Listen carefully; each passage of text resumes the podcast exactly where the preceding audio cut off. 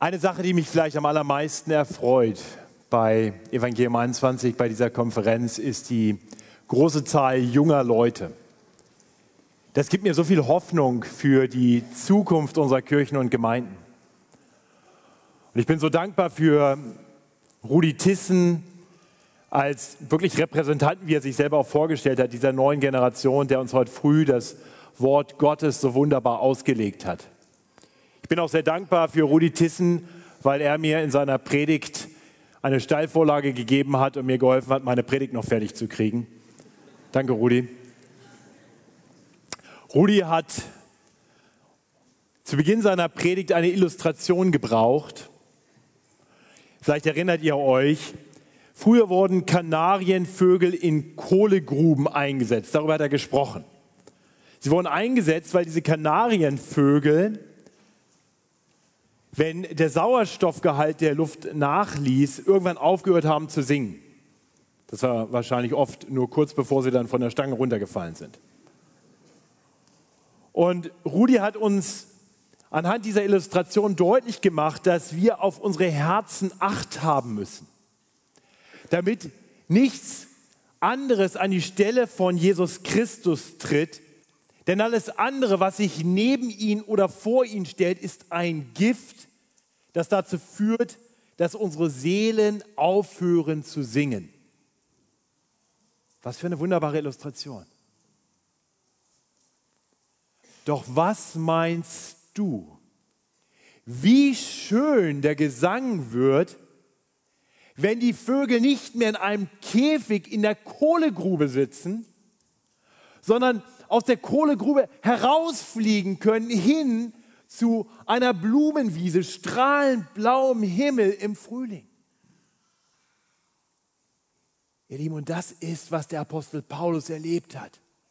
Er war einst in so einem Käfig in der Kohlegrube und er sang das falsche Lied. Und dann war Gott gekommen, in sein Leben eingetreten und hatte den Käfig aufgemacht und Paulus durfte aus dem Finsteren der Kohlegrube hinausschauen, hin den Lichtschacht hinauf zum blauen Himmel. Und da beginnt sein Herz nochmal mit einem ganz neuen Lied zu singen. Und er beginnt zu fliegen, dem Himmel entgegen, hinaus in die Freiheit. Und Paulus ruft uns nun dazu auf. Kommt mir nach, kommt mit, damit ihr dieses neue herrliche Lied singen könnt. Lasst euch nicht einreden, dass das da unten in den Käfigen in der Kohlegrube irgendwie besser ist, dass das Vogelfutter da besser schmeckt als das, was uns da draußen erwartet.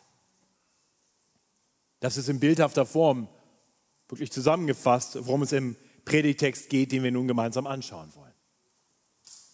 Paulus beschreibt ein Ziel, das er hatte schon erkennen dürfen, aber das er noch nicht erreicht hatte. Das waren die letzten beiden Verse des Predigtextes, den Rudi Thyssen uns gepredigt hatte. Ich möchte uns diese beiden Verse nochmal lesen. Dort sagt Paulus, Philippa 3, Vers 10. Ihn, Christus, ihn möchte ich erkennen und die Kraft seiner Auferstehung und die Gemeinschaft seiner Leiden und so seinem Tode gleichgestaltet werden, damit ich gelange zur Auferstehung von den Toten. Das ist sein Ziel. Und dann fährt er fort. Und nun kommen wir zum Predigttext und in guter Tradition meiner Vorredner würde ich euch einladen, dazu aufzustehen. Ich lese uns Philippa Kapitel 3 ab Vers 12. Nicht, dass ich schon ergriffen habe oder schon vollkommen sei. Ich jage ihm aber nach, ob ich es wohl ergreifen könnte, weil ich von Christus Jesus ergriffen bin. Meine Brüder, ich schätze mich selbst noch nicht so ein, dass ich es ergriffen habe. Eins aber sage ich, ich vergesse, was da hinten ist und strecke mich aus nach dem, was da vorne ist und jage nach dem vorgestreckten Ziel, dem Siegpreis der himmlischen Berufung Gottes in Christus Jesus. Wie viele nun von uns vollkommen sind, die lasst uns so gesinnt sein. Und solltet ihr in einem Stück anders denken, so wird euch Gott auch das offenbaren. Nur, was wir schon erreicht haben, darin lasst uns auch leben. Folgt mir, liebe Brüder, und seht auf die, die so leben, wie ihr uns zum Vorbild habt. Denn viele leben so, dass ich euch oft von ihnen gesagt habe, nun aber sage ich es auch unter Tränen. Sie sind die Feinde des Kreuzes Christi. Ihr Ende ist die Verdammnis. Ihr Gott ist der Bauch und ihre Ehre ist in ihrer Schande. Sie sind irdisch gesinnt. Unser Bürgerrecht aber ist im Himmel, woher wir auch erwarten den Heiland, den Herrn Jesus Christus, der unseren nichtigen Leib verwandeln wird, dass er gleich werde seinem verherrlichten Leibe nach der Kraft, mit der er sich alle Dinge untertan machen kann. Amen. Amen. Ihr dürft euch gerne setzen. Wir sehen in diesem Abschnitt, in diesem Predigtext wirklich vier Abschnitte, die wir nacheinander bedenken wollen. Vier Punkte, die diese Predigt haben wird. In den Versen 12 bis 14 sehen wir, dass wir das Beispiel des Apostels bedenken sollen. Also der erste Punkt, bedenke das Beispiel des Apostels. Dann Vers 15 bis 17, höre den Aufruf des Apostels. Vers 18 und 19, hab Acht auf die Warnung des Apostels. Und Vers 20 und 21, erfreue dich am Zuspruch des Apostels. Der erste Punkt also, lasst uns sehen auf das Vorbild des Apostels. Die Verse 12 bis 14. Und weil die so glorreich sind, lese ich sie uns nochmal. Nicht, dass ich schon ergriffen habe, schreibt Paulus, über sein Ziel Christus erkennen, ihm gleichgestaltet werden, zur Auferstehung der Toten gelangen. Nicht, dass ich schon ergriffen habe oder schon vollkommen sei. Ich jage ihm aber nach, ob ich es wohl ergreifen könnte, weil ich von Christus Jesus ergriffen bin. Meine Brüder, ich schätze mich selbst noch nicht so ein, dass ich es ergriffen habe. Eins aber sage ich, ich vergesse, was da hinten ist und strecke mich aus nach dem, was da vorne ist und jage nach dem vorgestreckten Ziel, dem Siegpreis der himmlischen Berufung Gottes in Christus Jesus.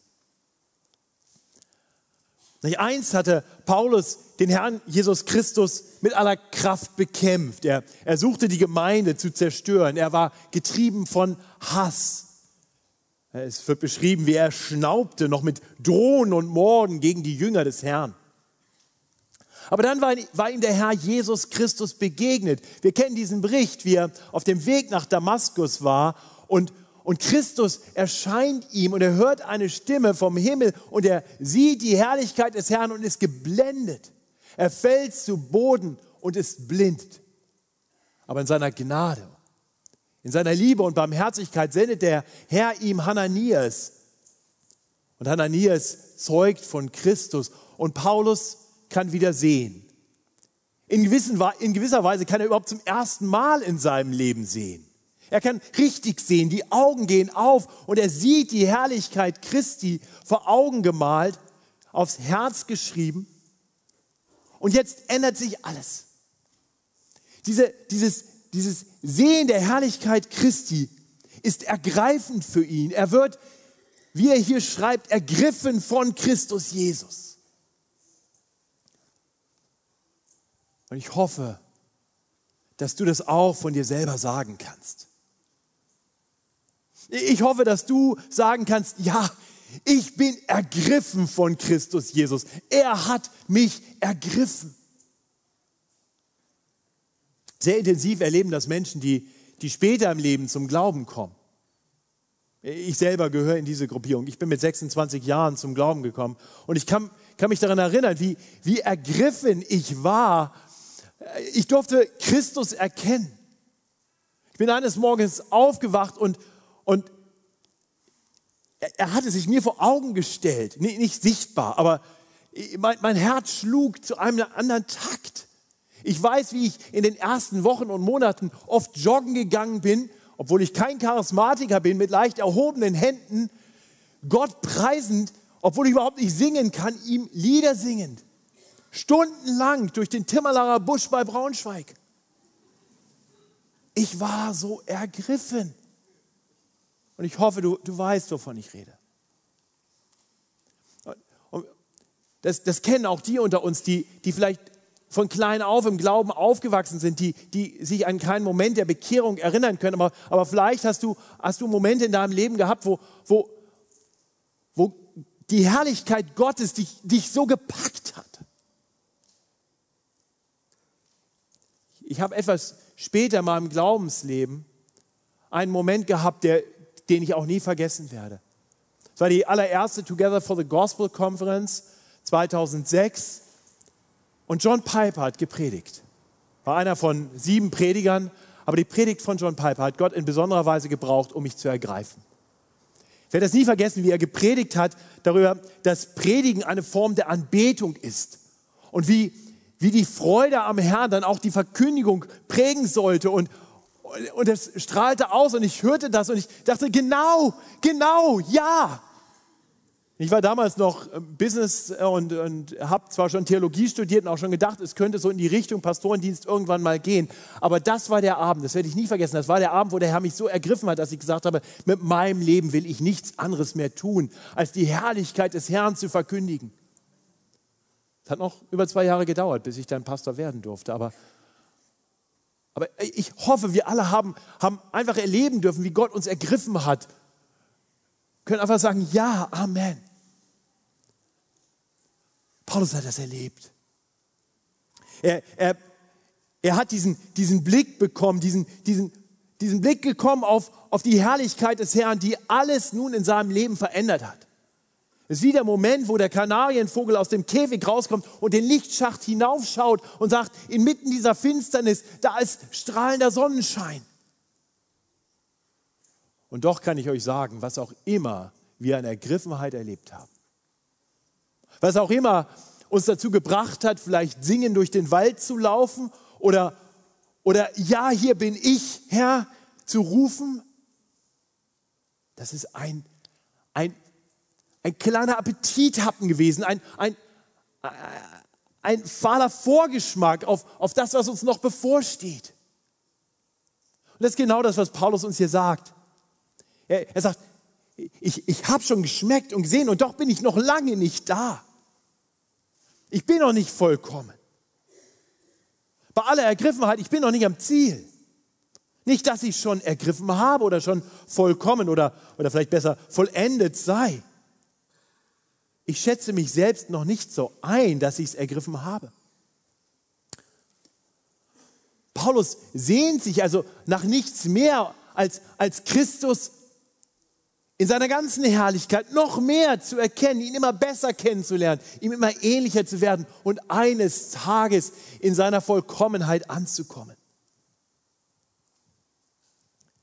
Ich befürchte, dass viele Christen diese Sehnsucht nicht haben.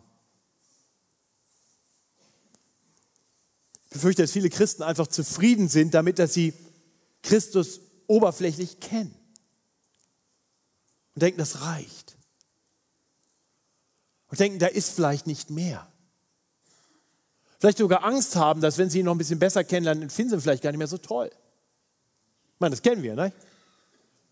So, wenn wir, wenn wir jemanden kennenlernen, also manchmal so, gerade die Jungen unter uns, so, dann sieht man, vielleicht hier sogar bei der Konferenz, ein nettes Mädel, einen netten Jungen und denkt, wow, wow, der ist aber toll. Die ist aber schön. Und dann nimmt man all seinen Mut zusammen und geht auf sie zu und man kommt ins Gespräch und ist hin und weg. Das ist die perfekte Frau. Und dann beginnt eine Beziehung und man lernt sich besser kennen. Und irgendwann merkt man, oh, okay. Also wenn du noch nicht weißt, wovon ich rede, dann bist du noch nicht bereit zu heiraten. mit, mit Jesus ist das anders.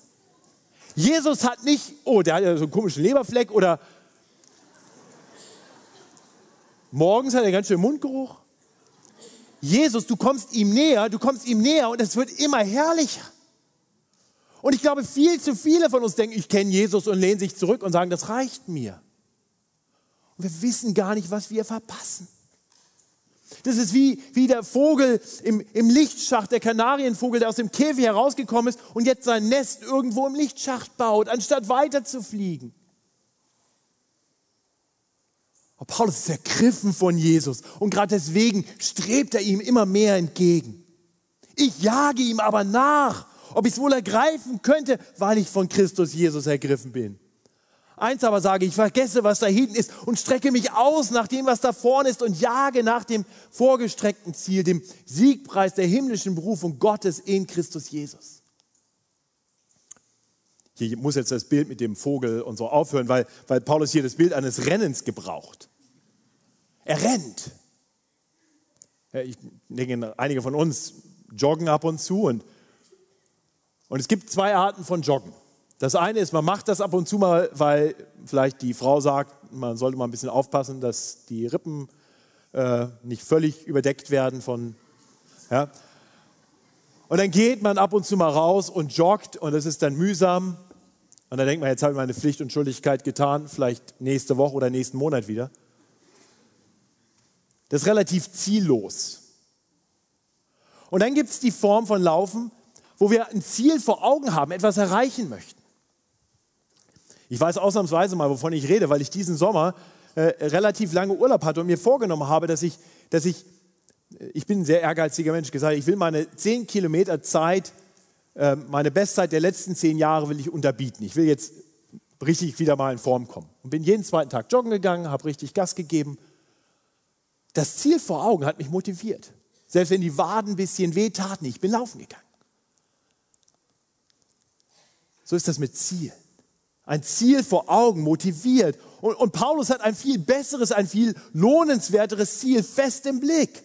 Und so lebt er auf Christus zu, weil er bei ihm ankommen will, weil er ihm gegenüberstehen will. Und ich sage, das mache ich dann schon irgendwann. Jetzt kann ich mich anderen Dingen erstmal zuwenden. Nein, Christus ist sein Leben und Sterben sein Gewinn. Und für, für ihn gehören diese beiden Dinge zusammen. Gerade weil der Herr weil er den Herrn so klaren Blick hat, sagt er, auf ihn lebe ich zu und, und, und er sagt nicht, Sterben ist Gewinn und Leben machen wir was anderes. Das Ziel ist der Tod und der Weg dahin ist, ist ein Christus entgegenstreben, indem man ihn mehr erkennt, ihn bekannt macht, für ihn lebt. Und das pastorale Anliegen von Paulus ist nun, nicht nur selber diesen Weg zu gehen, nicht nur selber dieses Rennen zu laufen, nicht nur selber hochzufliegen, damit er auf der Blumenwiese ankommt. Nein, er möchte andere mitnehmen. Dafür investiert er sich. Er sagt, kommt mit, kommt mit auf den Weg. Und das haben wir in den ganzen Briefen immer wieder gesehen. Er, er tut alles zur Förderung und zur Verteidigung des Evangeliums. Ist bereit dafür, im Gefängnis zu sitzen. Nichts ist ihm wichtiger, als dass Christus verkündigt wird, aus welchen Motiven auch immer. Mit seinem ganzen Leben will er Christus verherrlichen. Er investiert sich zur Förderung und Freude im Glauben, damit Menschen eines Tages mit ihm Christus Jesus rühmen.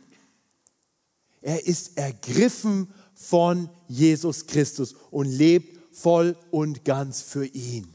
Sein Leben ist soli deo gloria. Allein zur Ehre Gottes. Und weil es so ist, ruft er nun den Philippern zu, kommt mir nach. Und das ist der zweite Punkt hier in dieser Predigt, die Verse 15 bis 17. Nachdem er sein eigenes Leben beschrieben hat, nachdem wir sein, das Vorbild des Apostels gesehen haben, hören wir nun den Aufruf des Apostels. Wie viele nun von uns vollkommen sind, die lasst uns so gesinnt sein. Und solltet ihr in einem Stück anders denken, so wird euch Gott auch das offenbaren. Nur was wir schon erreicht haben, darin lasst uns auch leben. Folgt mir, liebe Brüder, und seht auf die, die so leben, wie ihr uns zum Vorbild habt. Paulus hat eben schon seine Gesinnung beschrieben, aus der sein Leben folgt. Und hier ruft er jetzt auf zu einer Gesinnung, aus der Leben folgt. Wir sehen danach, dass er vor einer Gesinnung warnt, aus der ein falsches Leben folgt. Wir sehen, das geht immer einher, das Denken und das Leben. Etwas verwirrend ist hier, dass er am Anfang das Wort vollkommen gebraucht, wie viele nun schon vollkommen sind, nachdem er gerade erklärt hat, dass er selber noch nicht vollkommen ist, dass er noch nicht angekommen ist, noch nicht vollendet ist. Ähm, ist ein bisschen unklar, was damit gemeint ist. Vielleicht ist es einfach ein ironischer Unterton. Also wenn du denkst, du bist schon da, dann musst du eigentlich erkennen, dass du noch nicht da bist. Ja? Oder er gebraucht dieses griechische Wort äh, in einer anderen Bedeutung, die auch möglich ist und, und redet hier jetzt einfach von, davon, dass man reif ist, dass man eine gewisse Reife hat. Die unter uns, die eine gewisse Reife haben, die sollten das eigentlich erkennen, was ich hier sage. Wie, wie dem auch sei, Paulus ruft die Gläubigen dazu auf, sich nun seine Gesinnung zu eigen zu machen und dann auch so zu leben, wie er lebt. Die Philipper und auch wir sollen also zielgerichtet auf Christus zuleben. Dabei geht es Paulus interessanterweise nicht primär darum, dass jetzt alle ihm in allen Dingen zustimmen.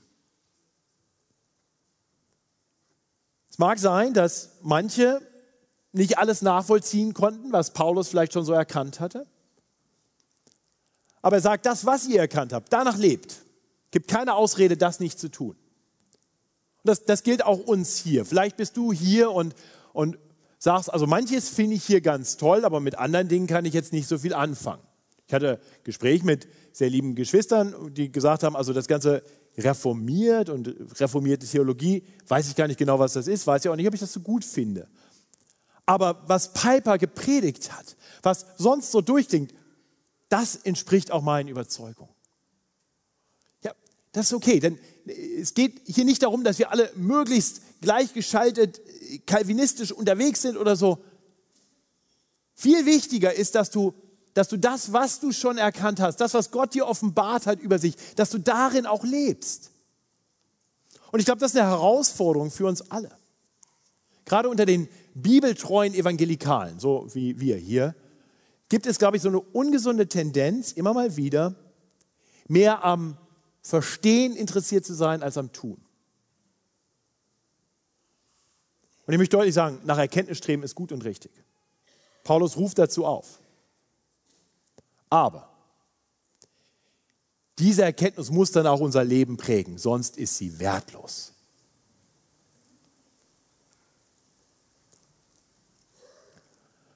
Und der Apostel Paulus lebt uns das vor. Er ist wahrscheinlich nach Jesus Christus, nach den Heiligen im Alten Testament der beste Theologe, den wir haben. Und er ist ein konsequenter, konsequenter Täter des Wortes. Und er will uns damit ganz bewusst ein Vorbild sein. So wie er denkt, seine Theologie und so wie er lebt, seine Praxis, stellt er sehr bewusst dar als ein Vorbild. Er sagt dabei im 1. Gründer 11, Vers 1, folgt meinem Beispiel, so wie ich dem Beispiel Christi folge. Also es geht nicht darum, dass wir Paulus anbeten, aber Paulus sagt, ich weiß, ich habe etwas erkennen dürfen von Christus und ich renne ihm entgegen und ihr rennt mir bitte nach. Das ist der richtige Weg ist, ist, wie, ist wie der Leitvogel, der den Vogelschwarm lockt. Kommt mir hinterher. Da, da ist die Blumenwiese. Lasst uns doch nicht in dieser stinkenden Kohlegrube sitzen. Da geht es lang mir nach. Und Paulus sagt genauso. Und Paulus weiß, wie wichtig es für uns ist, Vorbilder zu haben, Menschen, an denen wir uns orientieren können. Und Paulus ist bereit, sich selber als ein solches Vorbild hinzustellen. Aber Paulus weiß auch, dass nicht jeder sein Vorbild betrachten kann. Er sitzt im Gefängnis. Viele der Philipper kennen ihn gar nicht. Deswegen sagt er, dass wir uns an denen orientieren sollen, die in ähnlicher Weise Christus hingegeben leben. Hast du solche Vorbilder?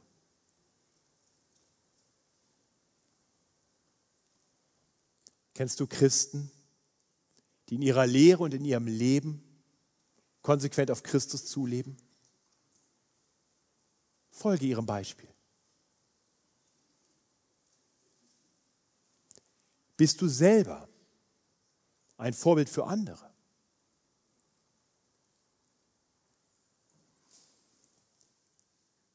Bist du vor allem bekannt dafür, dass du in theologischen Diskussionen alles besser weißt? Oder bist du bekannt als ein Mensch, der mit tiefer Erkenntnis der Schrift für Jesus lebt?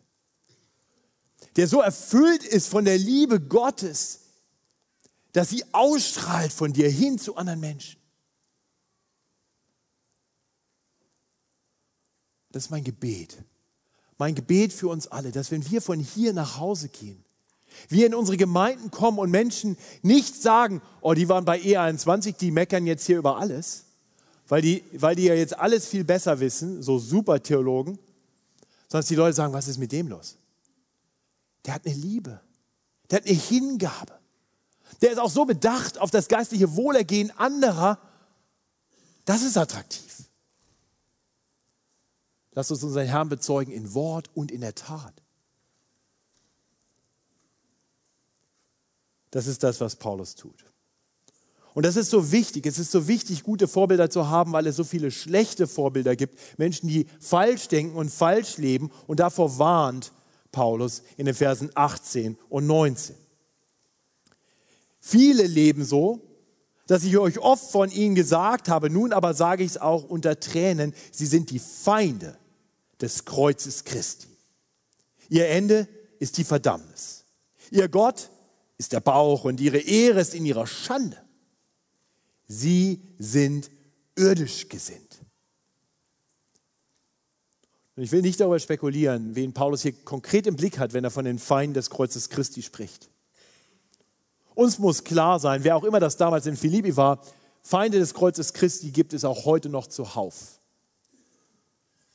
Die gibt es in der Welt überall, weil diese Welt den Herrn Jesus Christus nicht anerkennt, sondern gegen ihn ist. Das sind Feinde Gottes, Feinde des Kreuzes Christi. Aber die gibt es auch in Kirchen und Gemeinden. Das sind Menschen, die das Werk Christi klein machen und meinen, es geht um unsere eigene Performance. Oder es geht nur um das Vorbild Jesu, aber nicht mehr um sein Werk. Es sind Menschen, die sagen, es geht um alles Mögliche.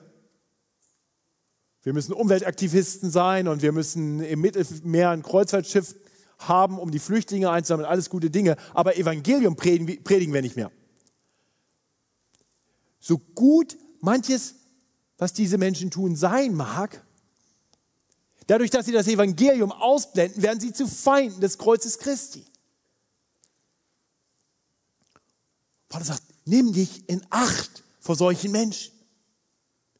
Viele leben so, dass sie nicht als Vorbilder taugen. Ihr Denken ist nicht auf Christus ausgerichtet.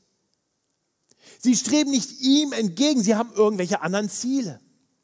Ihnen geht es letztendlich nicht um Gottes Ehre, sondern wahrscheinlich eher um sich selbst. Ihre Gesinnung ist nicht auf den Himmel, auf die Ewigkeit, auf das Ankommen bei Jesus ausgerichtet. Nein, ihre Gesinnung ist komplett irdisch. Ihr Gott ist der Bauch, ihre Ehre ist ihre Schande und sie sind irdisch gesinnt. Das Verheerende ist, dass wir uns so leicht von ihrem Denken und Vorbild gefangen nehmen lassen. Denn das, was, was sie uns dann einreden und vorleben, appelliert an, an unseren alten Menschen, an unsere Sündennatur. Und es ist so leicht, Christus aus dem Blick zu verlieren. Mehr, mehr auf uns selbst bedacht zu sein, mehr auf das Irdische bedacht zu sein, als auf Christus, als auf das Streben nach seiner Herrlichkeit. Danach, dass Menschen mit uns ihn rühmen. Kennst du das nicht auch? Diesen Kampf? Also ich kenne das als tagtäglichen Kampf. Ich kenne den Kampf so sehr, dass ich euch sagen kann, ungefähr fünf Minuten bevor ich hier hochgekommen bin, habe ich da unten gestanden und gebetet, dass der Herr mir hilft, nicht auf mich selbst bedacht zu sein. Dass es mir nicht darum geht, dass die nach Leute nachher sagen, auch der Lohmann hat aber schön gepredigt. Ich bitte, Herr, hilf mir, dass ich dich groß mache und mich dabei vergesse. Und ich weiß, dass selbst jetzt in mir noch die Motive miteinander ringen. John gestern Abend davon sprach, Herr, vereine unser Herz. Ich sagte, ja, Herr, bitte.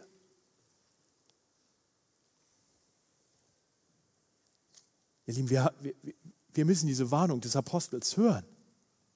Uns nicht verführen zu lassen, dass die irdische Gesinnung in uns keinen Raum einnimmt. Vielleicht bist du heute hier und, und du musst diese Warnung sehr grundsätzlich hören. Vielleicht bist du noch grundsätzlich irdisch gesinnt. Weil wahre Bekehrung ist nicht ein Übergabegebet. Wahre Bekehrung, äh, Bekehrung ist wirklich eine Neuausrichtung der Gesinnung. Wahre Bekehrung heißt, von Christus ergriffen zu werden.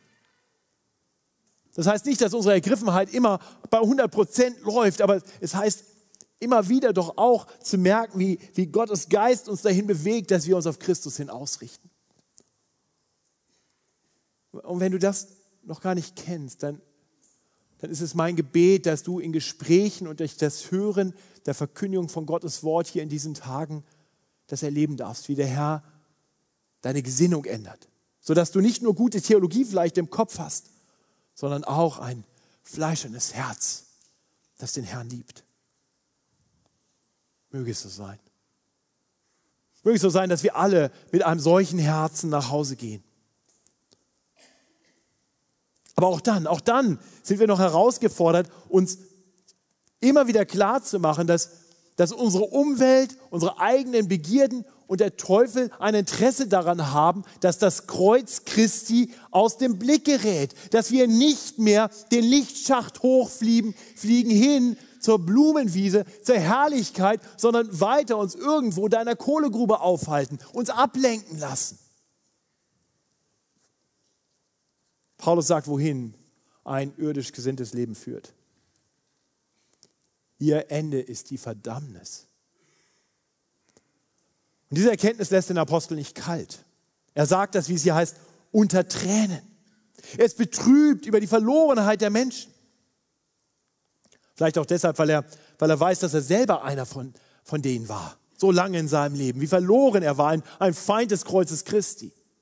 Er, war, er weiß doch, dass allein die Gnade Gottes in sein Leben hineingekommen ist, ihn auferweckt hat zu wahrem Leben, ihm Erkenntnis, Sicht geschenkt hat, dass er wirklich erkennen konnte, wie herrlich der Herr ist, dass er erleben durfte, wie der Herr sein steinernes Herz rausgenommen hat und ihm ein fleischernes eingesetzt hat. Er durfte all das erleben und, und er preist die Gnade Gottes und, und er sagt, deswegen, deswegen predige ich, selbst wenn ich dafür im Gefängnis bin. Deswegen predige ich sogar den Palastwachen, die auf mich aufpassen, dass ich hier im Gefängnis schön bleibe damit die Gnade Gottes auch sie noch erreichen möge.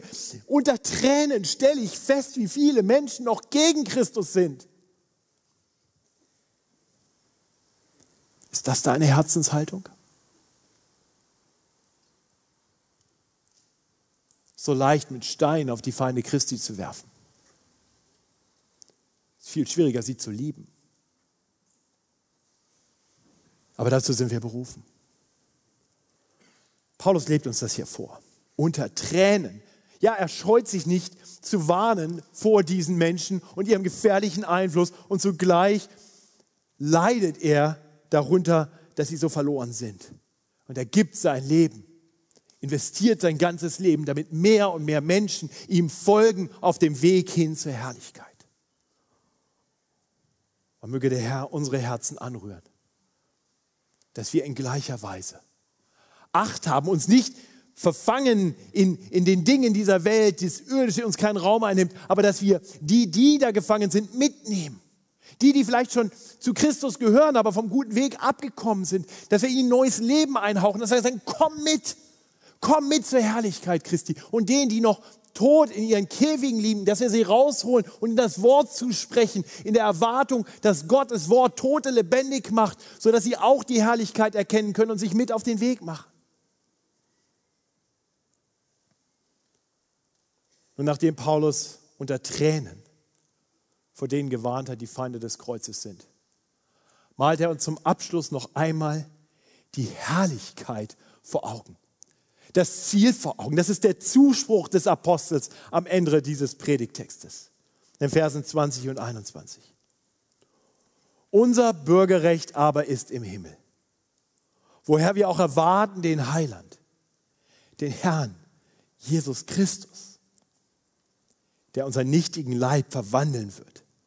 Dass, dass er gleich werde seinem verherrlichten Leibe nach der Kraft, mit der er sich alle Dinge untertan machen kann. Jemand hat Paulus noch gewarnt vor den vielen, die Feinde des Kreuzes sind, die als Feinde des Kreuzes leben. Und, und hier kommt er jetzt mit diesem hochtheologischen Wort, aber,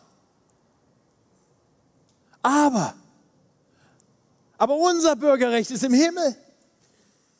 Lieber Christ, folg nicht der Mehrheit, folg nicht den vielen, schwimm nicht mit dem Strom. Mach nicht das, was alle anderen machen oder nur ein bisschen weniger. Nein, leb in eine ganz andere Richtung, denn du hast eine ganz andere Identität. Die sind irdisch gesinnt, weil sie zu dieser Welt gehören, aber du gehörst nicht mehr zu dieser Welt. Du lebst zwar noch hier, aber du bist auf dem Weg hin zu deiner wahren Heimat. Dein Bürgerrecht ist im Himmel.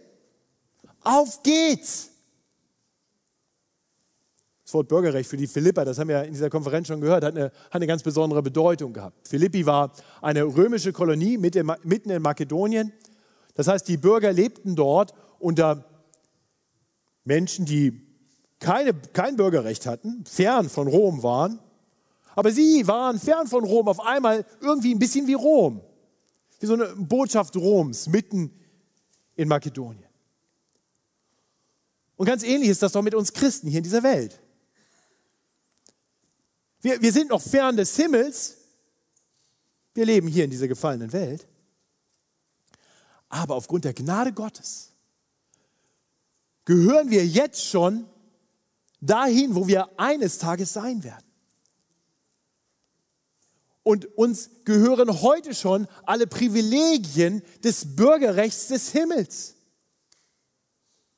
Und diese Privilegien sind viel größer, als wir das oft wahrnehmen. Das fängt damit an, dass wir als Bürger des Himmels einen anderen König und Herrn haben. Und unser König ist der König aller Könige. Er ist der Herr aller Herren. Er ist mächtig. Er hat eine Kraft, mit der sich alle Dinge untertan machen kann. Er hat alles im Griff, was hier geschieht. Es ist nicht irgendwie nur ein König im Himmelreich, der halt weit weg ist und hoffentlich hoffentlich geht es uns dann hier ganz gut, aber er kann ja irgendwie nichts machen, weil er ja nur da ist und wir hier sind. Nein, der sitzt im Himmel, aber sein Thron ist der Thron über diese ganze Welt. Er hat deine Lebensumstände in der Hand. Er hat alles im Griff. Er ist ein guter Hirte, der dich sieht und dich sicher nach Hause bringen wird. Und er ist, er ist aktiv in deinem Leben, weil er in seiner großen Liebe dir seinen Heiligen Geist gegeben hat, der in dir lebt, der, der dein Tröster ist, der dich von Sünde überführt, der dich hinführt tiefer in die Erkenntnis der geistlichen Schätze. Das sind die Privilegien der Bürger des Himmels. Als Bürger des Himmels werden wir dann eines Tages Zugang bekommen. Die Tür des Himmels wird sich uns öffnen im, im Bild der Kanarienvögel zu bleiben, irgendwann wird das Gitter über der Kohlegrube weggeschoben und wir fliegen raus in die Freiheit. Und ich weiß, viele unter uns sehnen sich danach. Weil wir erleben, wir sind irgendwo noch in dieser Finsternis der Kohlegrube. Wir haben viele schwierige Situationen, wir haben Leid, wir haben Schmerzen, wir haben Krankheit. Wir haben innere Nöte. Wir leiden vielleicht unter uns selbst, unter unserem geteilten Herzen. Aber unser Bürgerrecht ist schon im Himmel. Und, und eines Tages werden wir da hinkommen und dann wird der Herr das alles wegnehmen. Unser Herz wird eins sein, ganz auf Christus ausgerichtet. Es wird kein Kampf mehr sein. Es wird unsere beständige Freude sein. Die Sünde, die uns jetzt noch umstrickt und in alle Richtungen zieht, wird nicht mehr sein. Wir dürfen heilig sein. Die Feinde des Kreuzes werden da nicht mehr sein. außer all die wie wir, die sich bekehrt haben zu Christus hin aufgrund der großen Gnade Gottes. All das wird geschehen. Alle Schmerzen, alle Verletzungen, alle Trauer, alle Tränen, all das wird ein Ende haben.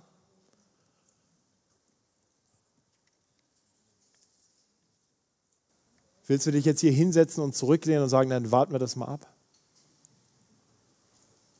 Oder willst du dahin? Dann jag ihm nach. Dann jag ihm nach und erlebe, wie du im Schauen auf Christus, im Schauen auf Christus immer mehr verwandelt wirst. Dieser Prozess der Veränderung hier schon anfängt und du erlebst gerade in der Veränderung ist deine größte Freude. Jag ihm nach. Paulus ist beseelt von dieser Hoffnung. Er ist beseelt von dieser Erwartung. Das prägt sein Leben und er ruft uns auf, folgt mir nach, damit unser ganzes Leben so wie seines Soli Deo Gloria sei. Allein zur Ehre Gottes. Ich bete mit uns.